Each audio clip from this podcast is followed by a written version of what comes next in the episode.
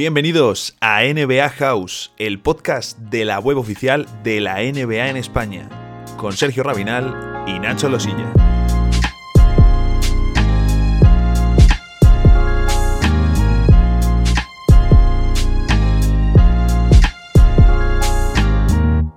Se acercan los playoffs y con ello el play-in, así que vamos a repasar cómo está la situación de este interesante y atrevido formato en ambas conferencias para hilar con el mal momento de los Portland Trail Blazers, que ha sido uno de los peores equipos de la NBA en el mes de abril. Además también nuestras habituales secciones. Vamos allá.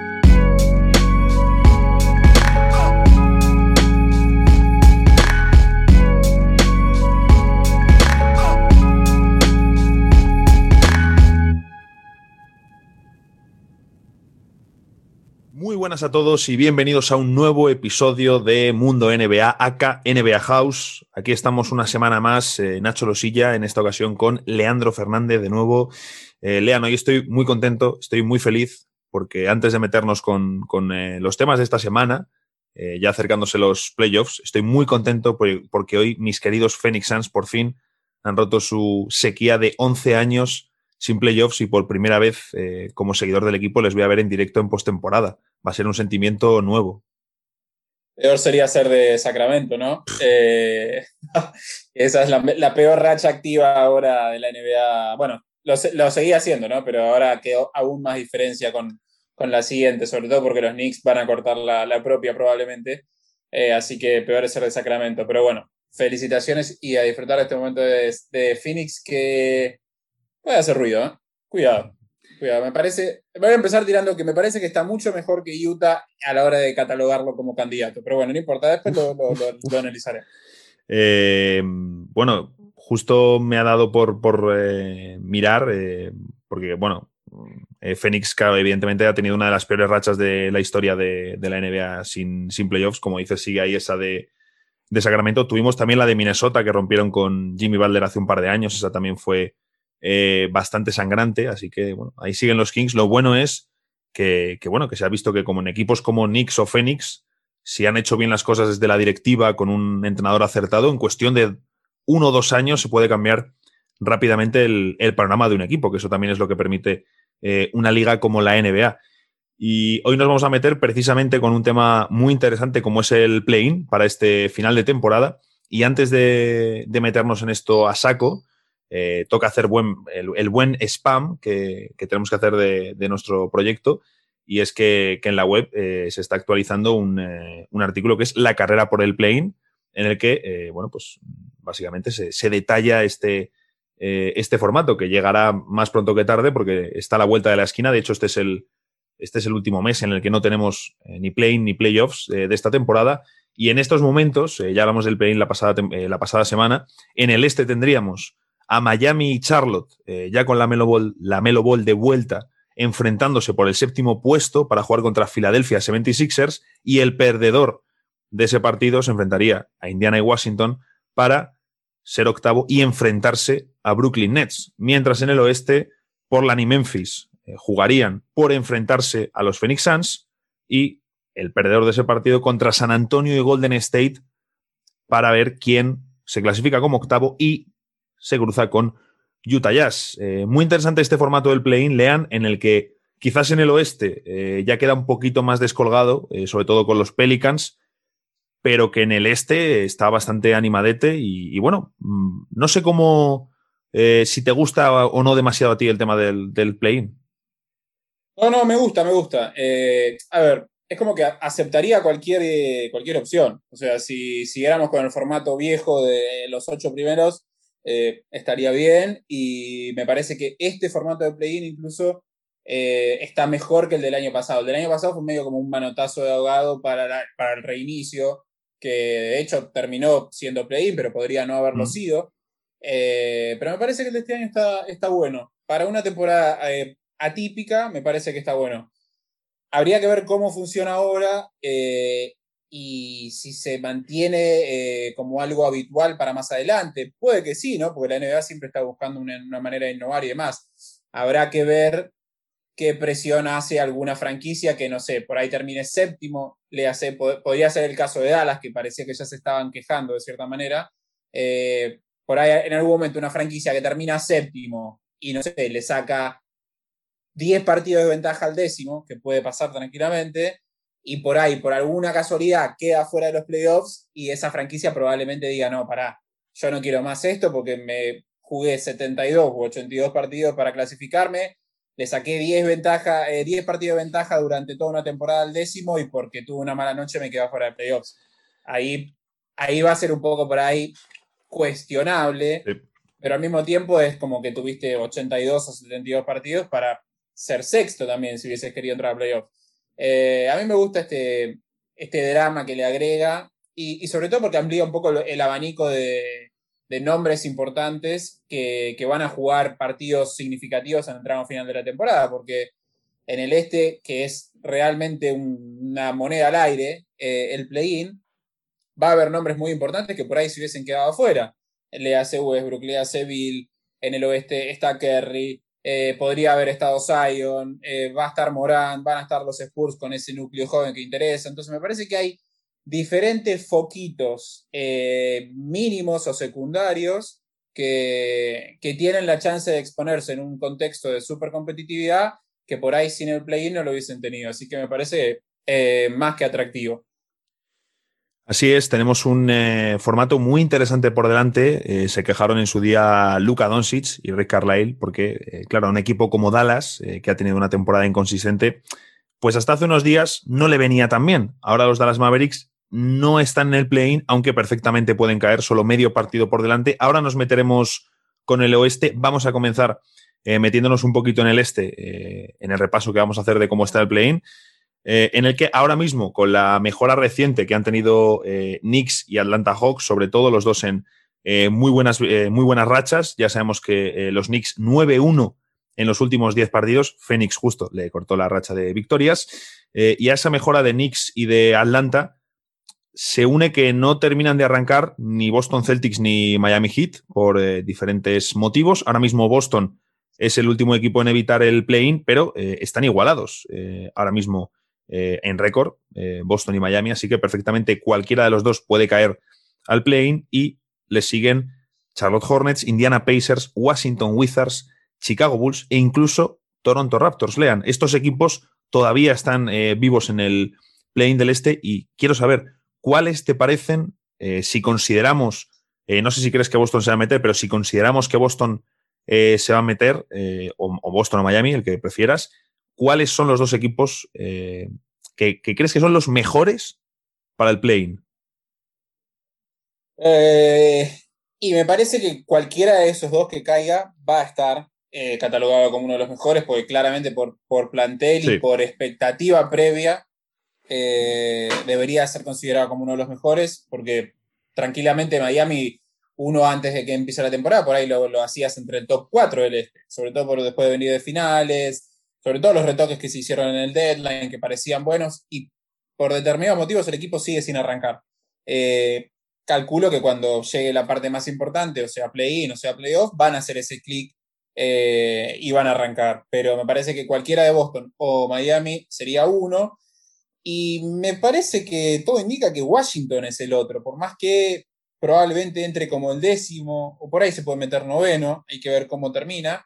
Em, pero me parece que por, por una cuestión de dinámica eh, y de envidón eh, en este tramo final de la temporada, me parece que sería el segundo mejor si es que termina metiéndose, ¿no? Eh, a ver, hoy tiene dos partidos de ventaja sobre Chicago y sobre Toronto. Toronto parece que quiere y que no quiere, porque ha, ha, hecho descansar a jugadores clave en partidos que ni siquiera eran back-to-back. Entonces vos decís, ¿qué quiere? ¿Reconstruir o quiere ir al play-in?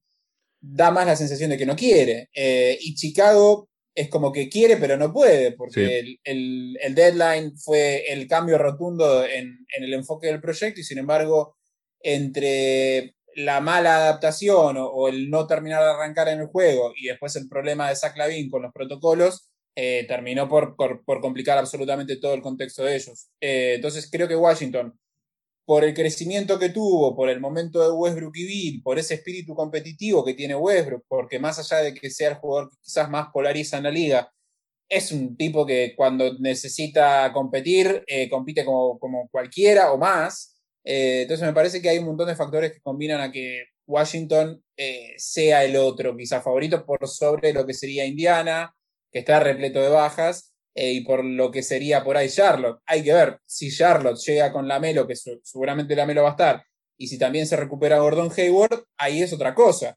porque Charlotte ha sido un muy buen equipo durante todo el año y va a recuperar a dos jugadores absolutamente diferenciales.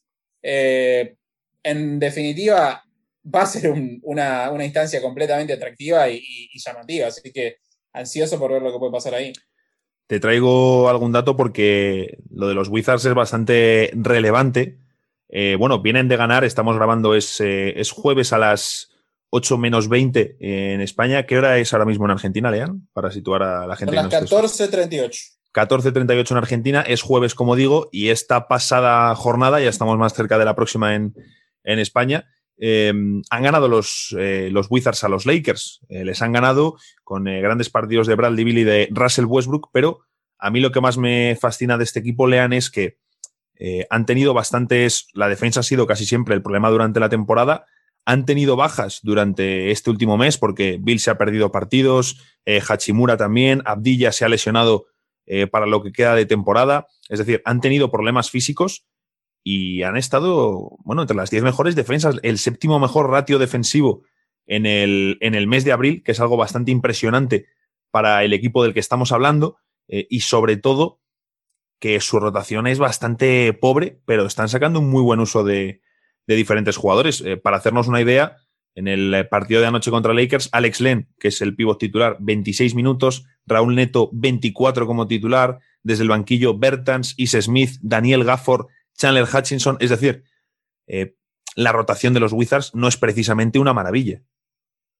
No, pero tiene dos jugadores que están en, como en una misión, ¿no? Mm. Tanto Westbrook como Bill están en, en, esa misión de quizás romper con la, con la narrativa negativa, eh, la narrativa negativa que se le puso a Washington eh, en el primer tramo de la temporada, donde estuvieron repletos de problemas.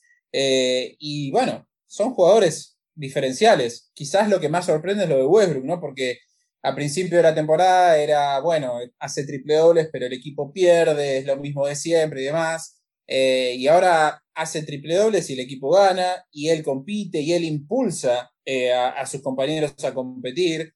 Em, y me parece que hay varios jugadores que han entendido su rol y han dado cositas. A ver, Bertans, su primera, su primera parte de la temporada fue realmente lamentable. Y, y, en algún momento iban a tener que empezar a meter los triples. Está claro, porque es un muy buen tirador. Eh, y Raúl Neto ha dado cositas interesantes cuando por ahí no se lo, no se lo esperaba.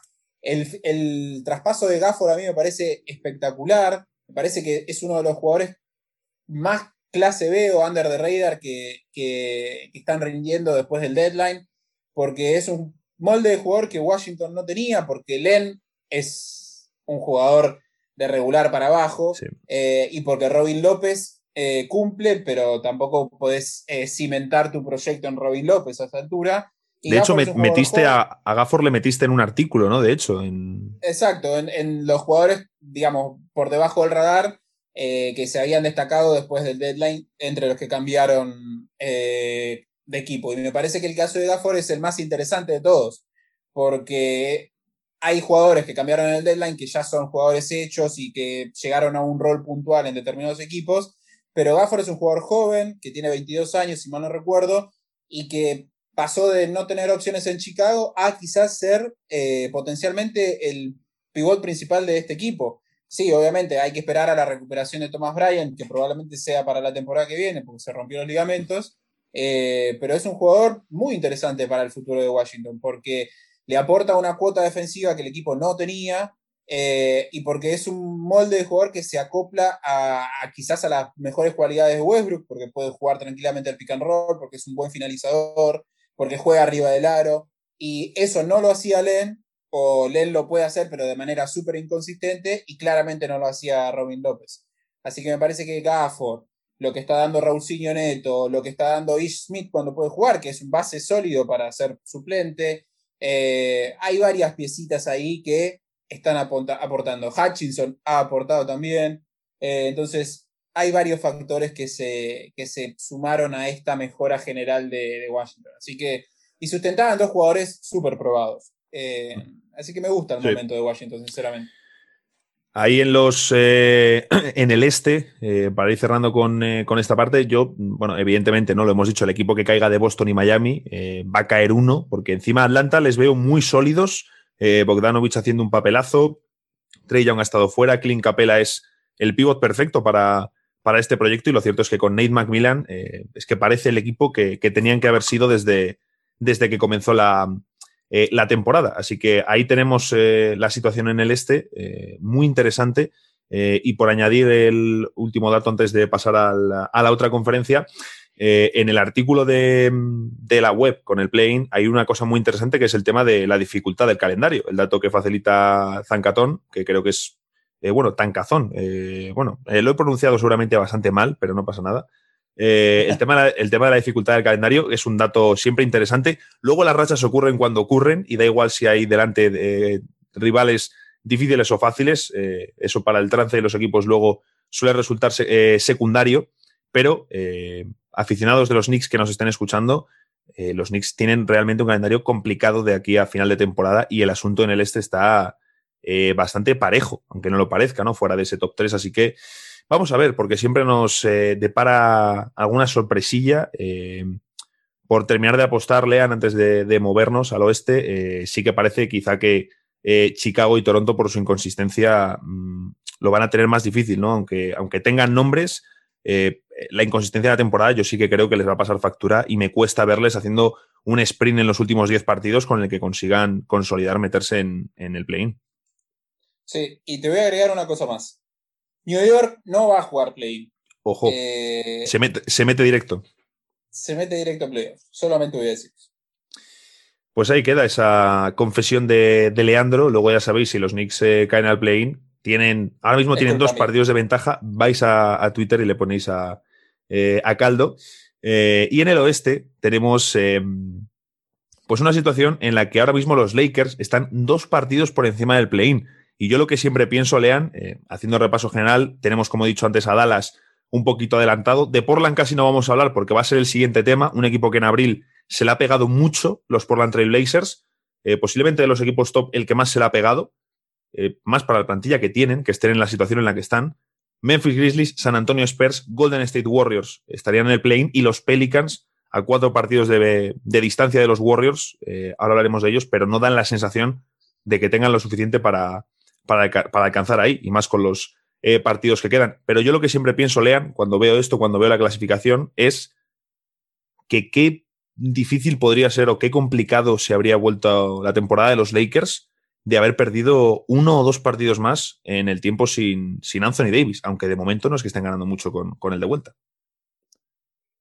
Eh, lo iba a marcar como mi punto negativo eh, en el cierre de nuestro podcast, pero yo no sé si no se volvió complicada la, temporada. O sea, sí, entiendo la narrativa de los Lakers siguen siendo el principal candidato al título, porque de hecho creo que lo dije en el podcast pasado, y, me parece que lo siguen siendo, ¿no? Porque se supone que cuando arranquen los playoffs van a estar LeBron James y Anthony Davis completamente recuperados, sanos y listos para, para hacer o sea, tú, les tienes en tu, en tu número uno para, el, para repetir título.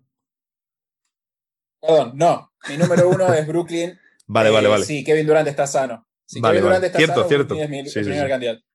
Eh, pero los Lakers probablemente sean el principal candidato del oeste si es que eh, LeBron y Anthony Davis están también completamente sanos. Pero al mismo tiempo es como que entiendo que un equipo baje considerablemente cuando pierde a, a, sus dos jugadores principales, sobre todo dos jugadores de ese calibre.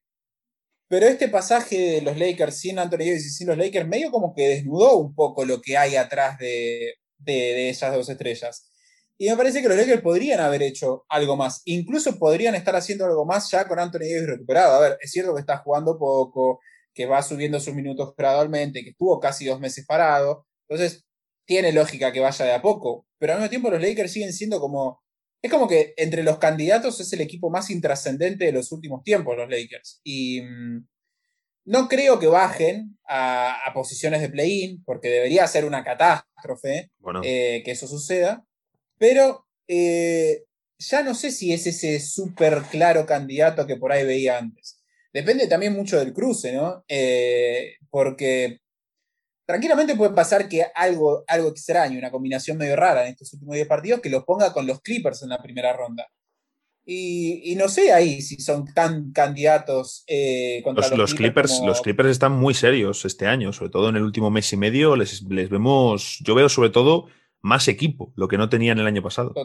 Totalmente. a ver, todas las carencias que por ahí tenían el año pasado eh, desaparecieron o se compensaron. Es un equipo más, más equipo, como decís. Rondo llegó y impacta de manera positiva. Paul George está completamente mejorado. También que con él el, drama va a ser siempre, bueno, repetí esto en los playoffs. Eh, Kawhi siempre va a ser Kawhi. Entonces me parece que hay una versión mejorada de los Clips Y puede ser ese choque de primera ronda. Eh, tranquilamente lo puede ser. y obviamente que si la primera ronda es contra Denver, habría una mayor facilidad al no tener a Jamal Murray, pero Denver también está 7-1 sin Murray. Sí, después podemos analizar a los rivales que, se enfrentó, pero no solo perdió a Murray, sino que perdió a Monte Morris y perdió a Will Barton y siguen jugando relativamente bien y siguen pero tienen pero tienen a Campazo ojo. Pero tienen a Facu claro que ya lo hablaremos más adelante pero eh, es como que Denver en un contexto similar al de los Lakers está bien tienen a Jokic y los Lakers no tienen a su Jokic, porque no tienen ni a LeBron ni a Anthony Davis, eh, pero con un plantel completamente disminuido, eh, han ganado. Y los Lakers, también enfrentándose a rivales menores, han perdido. Eh, entonces, me parece algo a, a, ver lo de los Lakers. Quiero ver cuándo vuelve LeBron, cómo vuelve. A ver, el cómo vuelve no, no me preocupa tanto, pues LeBron al volver es como que garantizo o doy por sentado que va a volver a tope. Pero, qué sé yo, eh, fue mucho tiempo sin los dos. Eh, y no es simple hacer el clic y activar el modo playoffs y rendir como el principal candidato. Así que hay que ver, hay algunas incertidumbres. De hecho, ha dicho Anthony Davis después de la derrota contra los Wizards que tienen que empezar a jugar con sentido de urgencia, que, lo van necesitando porque el año pasado vimos todo lo contrario, ¿no? Como en temporada regular fueron una máquina muy bien engrasada que, realmente para ser un equipo nuevo, eh, desde la plantilla hasta el staff, jugaron realmente un baloncesto muy, muy bueno y aprovechando todo lo que tenían, que tenían menos que este año. Eh, yo sigo pensando que mm, lo de Dramon, eh, lo, mejor que lo mejor que ha traído Lakers a los, perdón, Dramon a los Lakers es activar a Margasol, porque mm, en playoffs ahí van a tener menos minutos para los interiores y desde luego parece que las dos mejores fórmulas son Marquise Morris y Anthony Davis al 5 y Anthony Davis más Margasol cuando se enfrenten a los Jokic, a los eh, Gobert y compañía. Porque Dramon, desde luego, a mí personalmente me sigue dejando eh, muchas dudas. Y la otra cifra que traía, el otro dato que traía, bueno, eh, los Lakers se han mantenido en el top 10 de defensas, fatal a nivel ofensivo, entre, los, entre las 10 peores de la liga, un equipo que comete muchísimas pérdidas, el quinto peor en cuidado del balón eh, y luego, pues con problemas para meter canastas, ¿no? Simplemente les ha faltado calidad y han sido el noveno peor equipo en porcentaje de acierto efectivo. La otra estadística que comentaba que traía eh, está inspirada en, eh, bueno, un dato que nos trajo el otro día nuestro compi Sergio Rabinal, lo compartió ahí por, por un grupo del trabajo, y era, la he buscado ahora actualizada, pero es en relación a los pivots de, que más tiros defienden de, de la liga. Y el segundo que me, que más porcentaje le resta a los rivales. El número uno es Rudy Gobert, que baja el porcentaje de acierto a nivel general eh, un 10,3%. El segundo es Ivica Subach de Los Ángeles Clippers, eh, que ya hemos hablado varias veces de él, eh, creo que en artículos en, por el grupo, como uno de los pivots a nivel relación calidad-precio, juventud, uno de los mejores de, de, la liga y que yo además creo que este año, aparte con la lesión de Serge Ibaka, está teniendo eh, su relevancia es un jugador que sale y aporta en positivo bastante a los, a los Clippers. Eh, esto ha sido un dato completamente random, no, relacionado con el plane, pero quería darlo porque Ivica Subach Lean eh, es un notable jugador de baloncesto. Sí, ahora te retruco para no, seguir ampliando en esos conceptos que son, que son completamente certeros. Ivica Subach, ¿va a ser este jugador cuando empiecen los playoffs? Porque muy probablemente.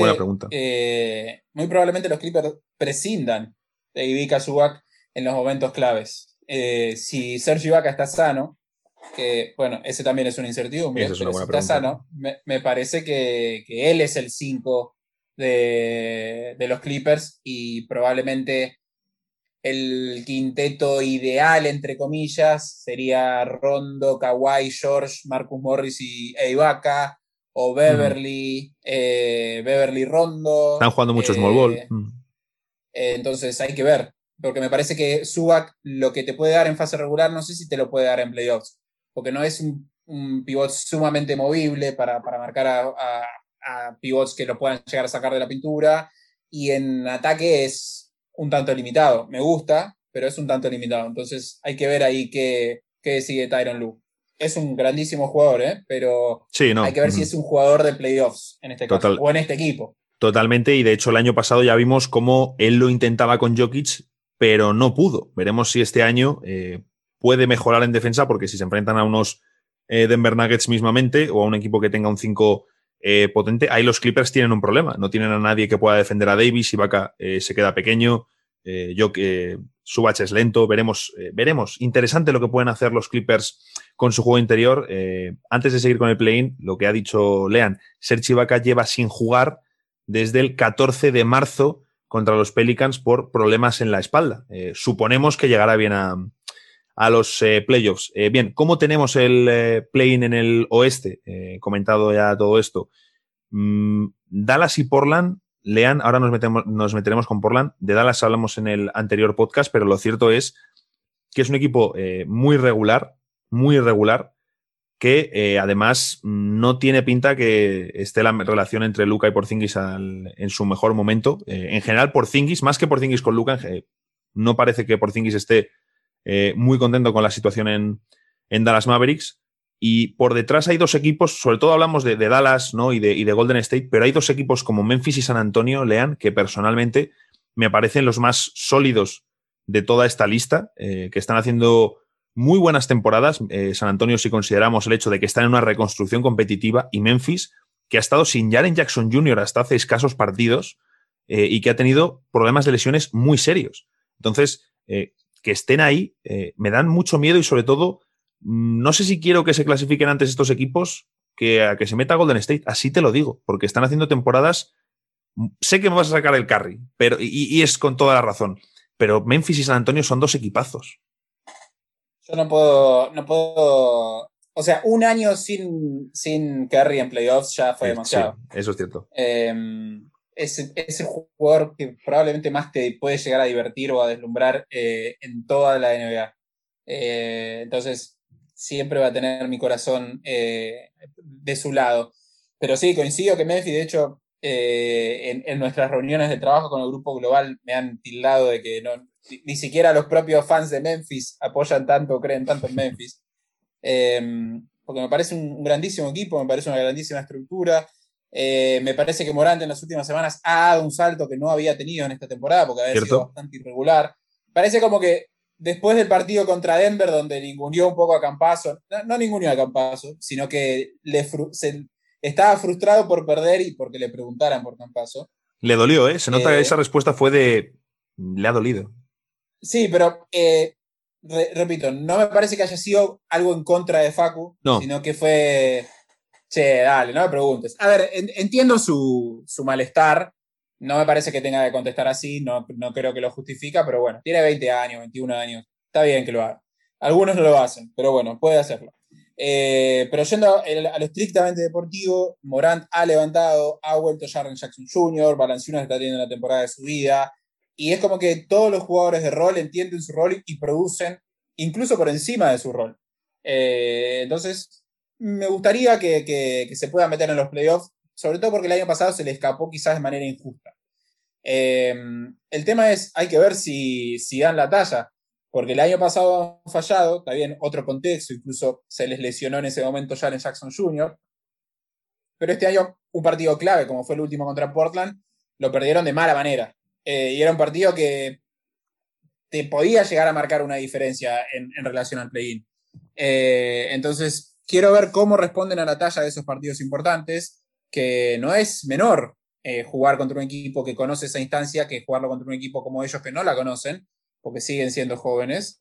pero bueno, el equipo de Taylor Jenkins me parece que a futuro tiene muchísimas herramientas. Que, está bien que se equivoquen en el medio, ¿no? Porque todo equipo eh, joven necesita equivocarse y necesita fallar y necesita tropezar antes de por ahí dar el gran salto. Eh, pero me, gusta muchísimo lo que hace Memphis. Es un equipo solidario, con muchas, con muchas herramientas. Eh, así que nada, me, gustaría verlo en el play-in.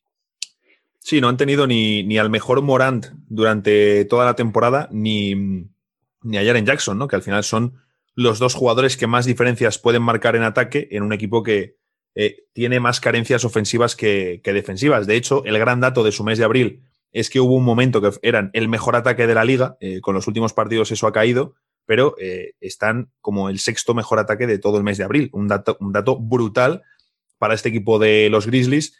quizá la mejor noticia en cuanto a Jamorant es que mm, está encontrando el tiro en los últimos partidos. en abril, de hecho, más de 40% que de nuevo es algo que no es habitual en él, y jugadores como eh, Dylan Brooks o Grayson Allen eh, a un nivel muy alto, siendo, mm, lo decías tú antes, creo que el pilar eh, casi en juego te diría que ha sido muchísimas noches balanchunas, porque la verdad que su temporada está siendo un escándalo, la del, la del lituano. siguiendo un poquito con el, Ah, bueno, te lo iba a decir, antes de que te metieses con lo de Memphis y siguiendo con el tema del play-in, ¿crees que si Golden State se mete en el play-in, ganan el play-in y se meten en playoffs, incluso con partidazos de carry a los Warriors les ha costado ganar. Eh, yo creo que, y creo que lo dije en el, podcast pasado, no me gustaría ser Utah si es que termina con el 1. Eh, si tengo que enfrentar en primera ronda a Stephen Curry, a Draymond Green y a los Golden State Warriors. Eh, creo que les va a generar bastante problemas. Y creo que em, o sea, apuesto a, la, a, la, eterna frase de no subestimemos el corazón de un campeón y mm, creo que Golden State debería meterse. Pero es más una cuestión romántica que sostenida en, la realidad del juego. De todas maneras, ojo, porque Golden State no está jugando tan mal como por ahí se parece. ¿eh? Y, hay jugadores que han empezado a encajar quizás tarde, pero en, su rol. Kelly Ubre increíblemente pasó a ser sexto hombre y está rindiendo bien. Em, el, amigo Juan Toscano Anderson, el, México-americano, está jugando muy bien, muy bien en su rol. Em, así que me parece que no, es tan malo el equipo como por ahí creemos que es Kerry, Green y nada más. Em, yo no lo descartaría. O sea, descarto que Kerry va a jugar ese día el partido de la temporada y, va a querer demostrar de la manera que corresponde y descarto que Draymond va a estar en un modo donde realmente es Draymond. Em, así que cuidado, cuidado, porque... O sea, ¿cuál sería el, rival de, de, Golden State? ¿Portland o Memphis, si se quiere? Y no sé cuánto más es Portland o Memphis que Golden State Warriors. Em, entonces, no lo descarto. No lo descarto. Eh, en estos momentos se enfrentarían a San Antonio Spurs, eh, una de las mejores defensas de la competición, eh, un equipo que también no es el más brillante en, ataque. San Antonio me da mucho respeto para este play-in. Hemos hablado poco de su temporada, es el equipo, lo he dicho alguna vez, el equipo que mejor está rindiendo, del que menos estamos hablando. no tienen figuras mediáticas, incluso de Rosen tampoco está en su momento más brillante, pero es un equipo al que tenemos que tener en cuenta, porque, bueno, eh, sin hacer ruido, están haciendo una temporada notable y a día de hoy ligeramente superior a la de los Warriors. Eh, veremos qué ocurre porque eh, Dallas perfectamente se puede caer en el play-in. Están aprovechando el mal momento de Portland y así enganchamos para hablar de los Trailblazers porque, lean, el mes de abril ha sido horrible. Ahora han ganado dos partidos seguidos en back-to-back a Indiana y, y a Memphis Grizzlies, precisamente. El caso es que antes de estos dos partidos, que sobre todo el segundo ha sido más puñetazo en la mesa, los dos eh, alcanzando, superando los 130 puntos, eh, en el mes de abril habían estado horrorosos, pero horrorosos, eh, y tenían tan solo dos victorias en el, en el mes de abril. y de hecho, bueno, los jugadores tuvieron una reunión y en esa reunión hablaron de que tenían que cambiar las cosas porque se estaba hablando incluso de si esto podía conducir a una temporada digamos, de fin de proyecto y se estaba ya comentando que si Terry Stotts estaba en el, en el llamado hot seat, ¿no? Si sería el siguiente entrenador despedido. y bueno, eh, incluso posibilidad de traspasos, ¿no? Porque incluso aunque Portland se meta este año en playoffs, con esa defensa lo van a tener muy difícil y realmente no da la sensación de que este proyecto pueda llegar a más. Eh, yo creo que hay dos, dos problemas grandes y claros y uno mucho más claro que el otro. Y que es un arrastre, ¿no? El primero, y es el más lógico, que es la defensa o la no defensa. Portland es un equipo muy malo en defensa. Muy malo. Ni siquiera, muy malo. Ni siquiera el fichaje de Robert Covington ha servido para solucionar eh, parte de esos problemas. Eh, y ni siquiera la recuperación de Nurkic, que está bien, tuvo la temporada eh, plagada de lesiones y eso te impacta, pero ni siquiera la recuperación de Nurkic ha servido como para dar un, pequeño paso adelante. Es un equipo malo en defensa, es un equipo que no tiene especialistas en defensa más allá de, más allá de Covington y que claramente lo sufre. lo, lo hablábamos un poco cuando pasó el traspaso de Norman Powell, era como, ok, estás apostando a, seguir sumando piezas eh, en ataque, pero tu defensa sigue sufriendo. Eh, y, hace, y ha seguido sufriendo. Entonces ese me parece que es el principal problema. Y el segundo, que no es un problema tan grave, pero me parece que es un síntoma que se está empezando a ver, es que Lillard está cansado. Y es que toda la carga y el peso que tuvo Demian Lillard en la primera parte de la temporada sin CJ McCollum y sin Yusuf Nurkic para mantener a Portland a flote, lo está empezando a pagar acá. y, está, y, tiene, tiene sentido que, esté cansado, porque no es común lo que hizo eh, y el cuerpo en algún momento pasa factura. Entonces, Lillard ha estado tocado físicamente en, los últimos, en el último mes. Eh, cuando jugó no lo ha hecho como lo, como lo venía haciendo antes, de hecho está tirando menos del 40% en los últimos partidos. Eh, entonces, eh, tenés dos factores. Uno, que no podés resolver tus carencias defensivas, que son enormes. Y dos, es que tu jugador eh, principal y diferencial está en un bajo nivel y está probablemente no al 100% físicamente. Entonces se combinan un montón de factores que hacen que Portland esté en este momento. Eh, y probablemente si se quedan afuera de playoffs o...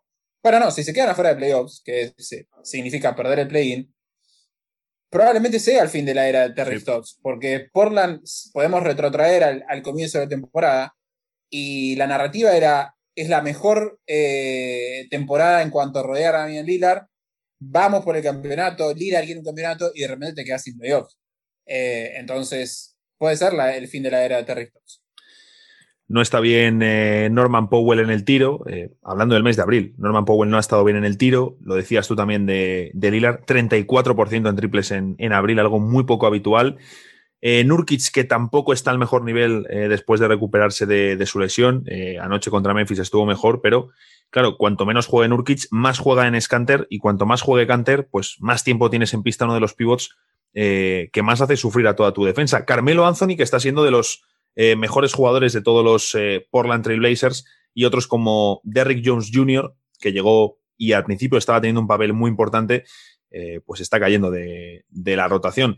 y el caso es que Portland no está bien, lo estamos diciendo. El último dato que tengo, antes de pasar al tema de las noticias y secciones, es que Portland ha sido el quinto equipo con menos victorias en el mes de abril, un dato horrible, y la vigésimo quinta defensa de la liga. Esto no nos sorprende tanto, pero es que además ha habido ligero eh, ligera caída eh, en ataque. Portland mal, como decimos, no están eh, bien los Blazers, han tenido esa conversación interna diciendo que ya era suficiente, que tenían que mejorar y han respondido con dos victorias.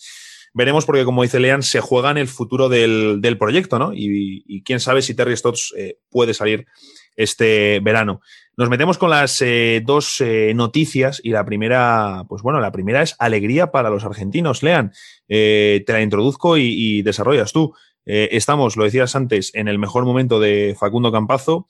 Se acerca el debut de Gabriel Deck. De hecho, es posible que cuando alguna persona esté escuchando esto, cuando estés escuchando esto, ya haya debutado Gaby Deck y Luca Vildoza. bueno, ya hay varios, varias fuentes que dan por cerrado su buyout con, con el Vasconia y su fichaje por eh, los New York Knicks. Sí, eh, exactamente. Totalmente inesperado. No, sé si inesperado, ¿no? Pero si a un argentino hace cinco meses le decías que iba a terminar la temporada con tres jugadores en, la NBA, eh, era un poco sorpresivo y todo parece indicar que va a pasar eso, ¿no? pero vamos por partes. Primero, Facu, como bien decías, me parece su, su, mejor momento en la temporada. Eh, que obviamente coincide con el hecho de tener más protagonismo por una cuestión de, necesidad de Denver, ¿no? Porque no solo que se lesionó Jamal Murray, sino que al partido siguiente a la lesión de Jamal Murray se lesiona Montemorris, o sea que se cae el, primer relevo de Murray y hace cuatro partidos se lesiona Will Barton, que sería como uno de los generadores secundarios principales del equipo. Entonces, prácticamente toda la rotación de, bases y escoltas de Denver eh, ha quedado reducida a Facundo Campaso, PJ Dozier, que es el comodín de, Michael Malone en la temporada, y dos jugadores que llegaron hace poco. Jack Harrison, que es una grandísima sorpresa porque es un grandísimo defensor, em, y Austin Rivers, que bueno, no, no quiero ahondar mucho en Austin Rivers, me parece un jugador regular, de regular para abajo, rachero, que no, no ha metido prácticamente una desde su llegada a Denver y que o sea, muchos pensaban que la llegada de Austin Rivers iba a impactar de cierta manera negativa a, Facu. Me parece que está quedando claro. Rivers está tirando 34,5% de campo y 16,7% en triples en casi cuatro intentos por partido en sus cinco partidos en Denver. Eh, me parece suficiente muestra como para saber que es un jugador completamente intermitente y que ni siquiera los dos meses de inactividad le, dan una excusa para este rendimiento. Pero bueno, volviendo a Facu. Más minutos, más balón, mucho mayor rendimiento. Em, y me parece que lo bueno de estos últimos tres partidos, que hay, eh, parece haber un quiebre después de la lesión de Barton, es que em, está también mostrando lo que puede hacer en ofensiva. A ver, si hay un denominador común de Campazo en la temporada fue el convertirse en, esa peste defensiva que siempre dijo Malón. Lo hemos visto eh, plantarse ante, ante las estrellas rivales, Kerry, Lillard, Morant y demás, eh, de muy buena manera. Eh, de hecho, permite apenas arriba del 40% eh, de campo a sus rivales cuando desafía sus lanzamientos. Entonces, que es un jugador que se está destacando en defensa, pero en estos partidos ha tenido más vuelo en ataque. Y de hecho, en los últimos partidos está promediando un doble doble. En los últimos tres partidos promedia casi 11 puntos y 10 asistencias. entonces, estamos viendo un Facu mucho más protagónico en ataque, mucho más agresivo. De hecho, hoy publiqué un artículo en el sitio donde eh, me llama la atención cómo Facu triplicó su frecuencia de uso de penetraciones, ¿sí? casi prácticamente no penetraba el aro eh, en la versión previa y en los últimos partidos ha sido más agresivo, ha tenido más determinación para, llegar hasta el aro. Eh, y es un recurso que le abre muchísimas oportunidades, ¿no? porque no solo que puede definir, de hecho lo ha hecho, sino que puede generar tiros fáciles y cómodos para, para sus compañeros. Así que bienvenido al momento de Facu, que refuerza eh, lo que va a ser este tramo final de 10 partidos y playoffs. Eh, Facu no solo se juega lo que es esta temporada, sino que se juega mucho de lo que va a ser su futuro en la NBA, porque un buen rendimiento ahora y un buen rendimiento en la primera parte de la próxima temporada sin Jamal Murray le puede abrir la puerta a su segundo contrato en la NBA, así que me parece que un gran desafío y me parece que está completamente capacitado y a la altura de ese desafío. Vengo simplemente a dar sus promedios desde la lesión de Murray. Eh, son 8,4 puntos, 4,9 asistencias y 1,3 robos en 28 minutos de juego, lanzando más de 4 triples con un 44%. Es cierto que está irregular, pero ahí queda el dato, es un 44%. El triple de Facu es eh, claramente el, lo, que, lo que le mueve la aguja un poco, ¿no? Eh, porque es lo que te separa de marcar una gran diferencia en los playoffs, sobre todo cuando doblen constantemente a mm. Nikola Jokic, eh, o lo que te hace, o lo que te convierte en una carga, eh, en una debilidad para, ese ataque y lo que le facilita las cosas a la defensa. Facu ha sido muy irregular esta temporada en cuanto al tiro. Ha tenido tramos de por ahí 5 o 10 partidos donde tenía arriba del 45% en triples y ha tenido noches donde estaba abajo del 20%. Por ahí noches de 5, 6, 10 partidos seguidos. Entonces hay que ver eh, qué versión llega eh, en los playoffs, ¿no? Lo que me deja tranquilo de cierta manera es que si hay un denominador común en la carrera de Facu es que siempre que necesitó dar un plus en un partido importante, lo ha dado.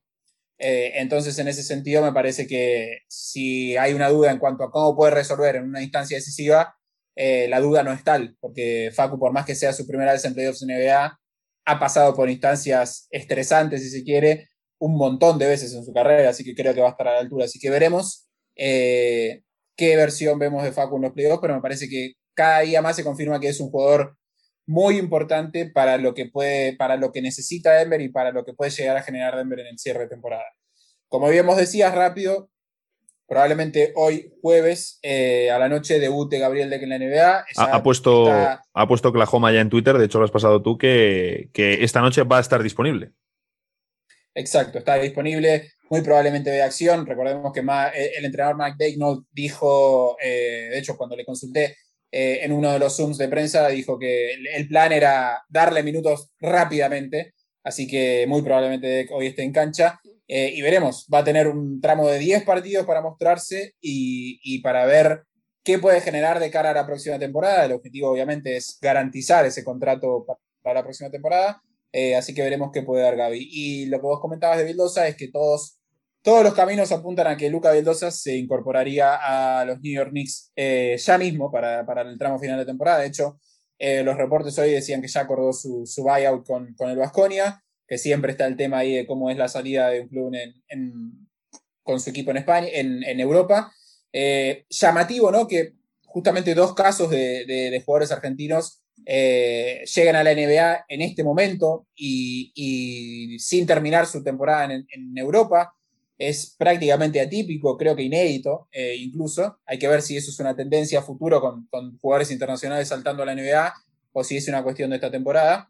pero bueno, Lucas llegaría a los New York Knicks, que me parece que el dato clave eh, será ver qué tipo de contrato es.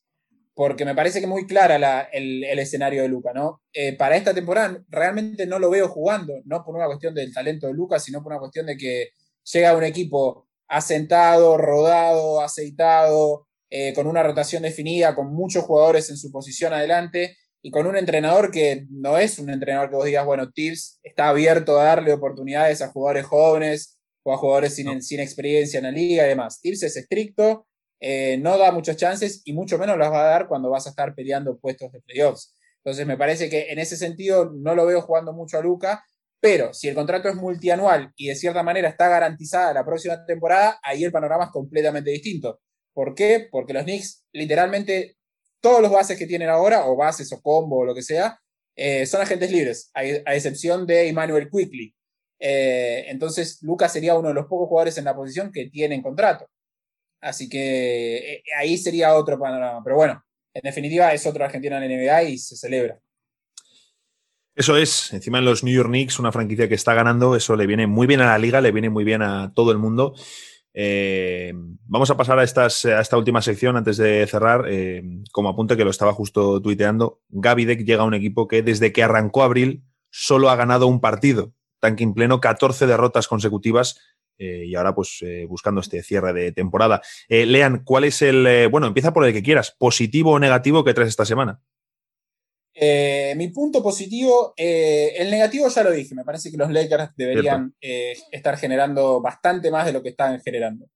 Mi punto positivo es el señor Nerlens Noel, un viejo olvidado de la etapa de, The Process en Filadelfia, Em, que de cierta manera carga con la cruz de haber sido un pick alto de lotería, pick 6 del draft, em, pero que llegó en ese momento donde Filadelfia elegía a Noel, elegía a, a Yali elegía a Joel Embiid, superpoblación de pivots, y, y, Noel, entre lesiones y demás, nunca pudo asentarse, pero me parece que encontró su lugar en el mundo Nueva York y mm, me parece que está siendo completamente clave y decisivo Em, en, su función de ancla defensiva en los Knicks. Eh, sobre todo eh, con los problemas de lesiones que ha tenido Mitchell Robinson en esta temporada. De hecho, cuando volvió, se volvió a lesionar.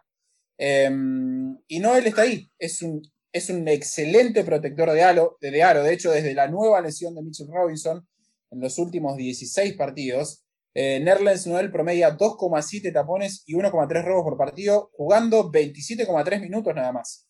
Em, o sea, es un jugador que juega poco, porque podría jugar mucho más, pero que responde. De hecho, si vamos a los highlights, en todos los partidos encontramos un tapón espectacular de Noel, ante algún intento de volcada o, mate, como le dicen allí en España.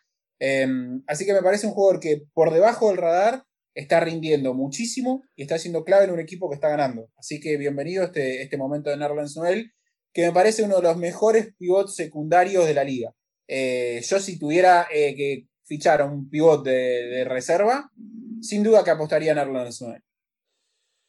Les vendría muy bien a, muchos equipos un tipo como Nerlens Noel, que eh, está con mucha confianza en Nueva York, ofreciendo un rendimiento brutal. No es el mejor reboteador defensivo, pero como protector de, de aro yo también lo he dicho, es excelente. Yo voy a dar mi negativo primero y es sobre Luka Doncic. Más que negativo es que realmente ha vuelto a, los, a sus derroteros habituales, porque tuvo una racha brutal en la que se habló incluso más todavía de su candidatura al MVP. Es cierto que luego viene la racha tremenda de Stephen Curry, pero eh, Luca estuvo lanzando con unos porcentajes estratosféricos, cerca del 50%, eh, muchísimos triples sobrebotes, y ahora ha vuelto a caer eh, pues realmente a los números que él tiene ¿no? habitualmente, quizá un poquito más bajos, porque en el mes de abril, Luca, lanzando 9,3 triples por partido, se ha ido a un 31,7%, que es una cifra baja para él. Prácticamente no tira en catch and shoot. de, sus de, sus más de 9 triples, 1,3 eh, en catch and shoot, 35%, poco y un porcentaje nada brillante, muy average. Y sobre bote, que es donde se acumula la gran mayoría de sus, de sus intentos, 7,7 intentos con un 31,9%. Como digo, sus cifras eh, habituales, ¿no? Pero se nota mucho cuando las eleva. Y luego la positiva que traigo eh, a raíz de un artículo que escribí el otro día del amigo Darius Garland, que en el mes de abril ha promediado 21,1 puntos y 7,6 asistencias con más de un 40%, con más de un 40 en triples, lanzando más de 6 por partido. Eh, están encantados con Garland en Cleveland, es el líder de la, reconstrucción y de hecho quieren que lance más triples, quieren que se ponga a lanzar 8, 9, 10 triples por partido y que aumente sus estadísticas, porque desde luego es un talento muy especial como anotador. no sé si quieres añadir algo, Lean, antes de, de ir cerrando. yo ahora voy a hacer otro, otro poquito de spam sobre el artículo del play. Dale nomás, dale nomás, es tu momento. Eh, pues, pues lo que decía, eh, tenéis que meteros en el artículo del, eh, del play-in, lo tenéis además fijado al final de, la primera parte de los artículos y os podéis meter todos los días para ir viendo cómo va esa carrera tan interesante que es pues el tema más caliente de la NBA en este cierre de temporada regular. ya sabéis que es en estas próximas semanas porque se acerca el momento más esperado por todos, los playoffs.